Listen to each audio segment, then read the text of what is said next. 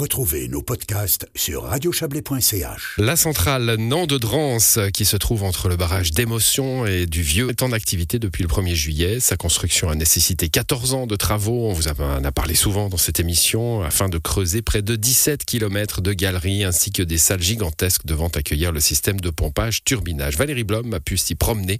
Reportage. Alors ici, vous voyez, le, le tunnel, il est circulaire a été euh, percé avec le, tunnelier qui a percé le Lutschberg. Nant de c'est une centrale hydraulique qui se sert des deux barrages d'Émosson et du vieux Émosson pour stocker et produire de l'énergie.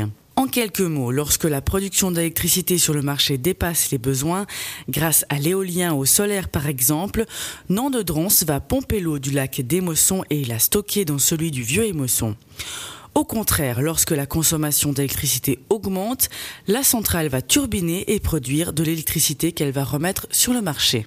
Mais à ne pas croire que l'usine permettra d'échapper à la pénurie attendue pour cet hiver. Je m'appelle Alain Sautier et je suis directeur de Nandedrans. En fait, avec Nandedrans, on va faire du stockage à court terme, si je peux dire, journalier et hebdomadaire.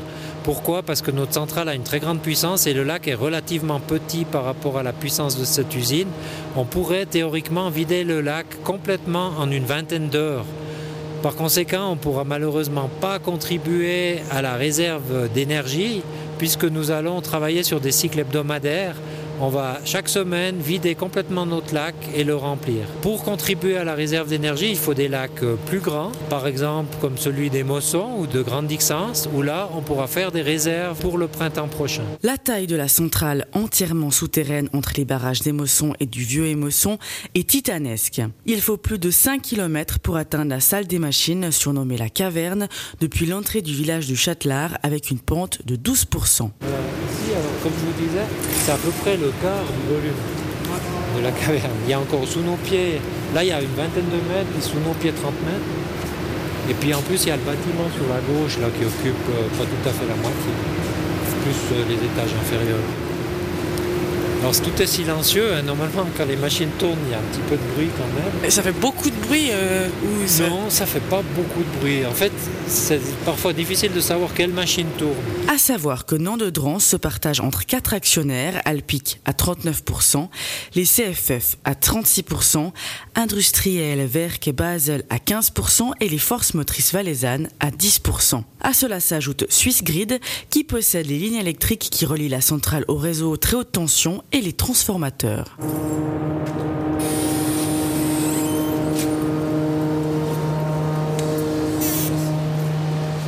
Je vais vous redonner le sens de l'orientation. Le, vieux émotion est de ce côté, puis émotion est de ce côté. Ça, c'est une des conduites qui arrive. Euh, en fait, on a, on a deux puits verticaux, puis ça se répartit chaque fois sur trois machines. Donc ça, c'est une conduite qui alimente une machine.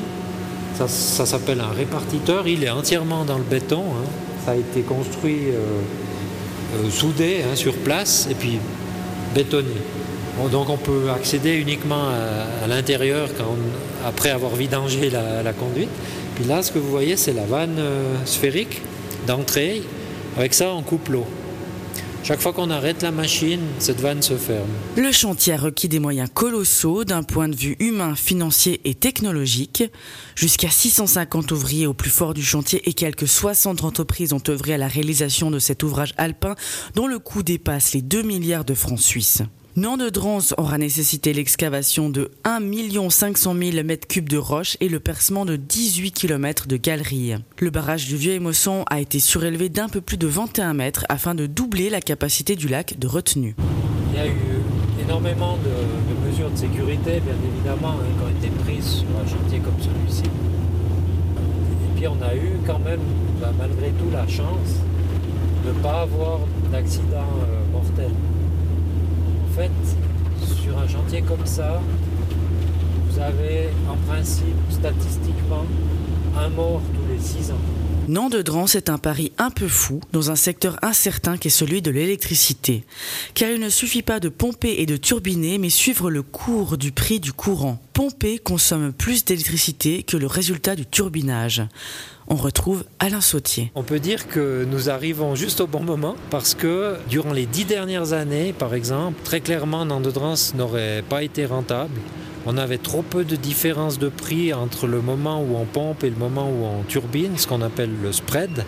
C'est la différence de prix ce qui se produit sur la journée entre le moment où l'énergie est moins chère et le moment où l'énergie est plus chère. Là, très clairement, l'installation n'aurait pas été rentable. Par contre, pour le futur, on voit déjà aujourd'hui que cette différence, ce spread, va augmenter. Pourquoi? Parce qu'on aura de plus en plus d'énergie intermittente, justement, qui vont faire baisser les prix au moment où il y a trop d'énergie et puis inversement quand il n'y en a pas assez les, prix vont monter. Alors ça fait qu'on est assez confiant pour le futur d'avoir un spread suffisant pour rentabiliser une telle installation. Mais aujourd'hui personne peut mettre sa main au feu si ça sera le cas ou pas parce que toutes les prévisions qu'on fait 10-15 ans à l'avance elles s'avèrent toujours fausses. Sans la signature en 2008, le projet n'aurait peut-être jamais vu le jour.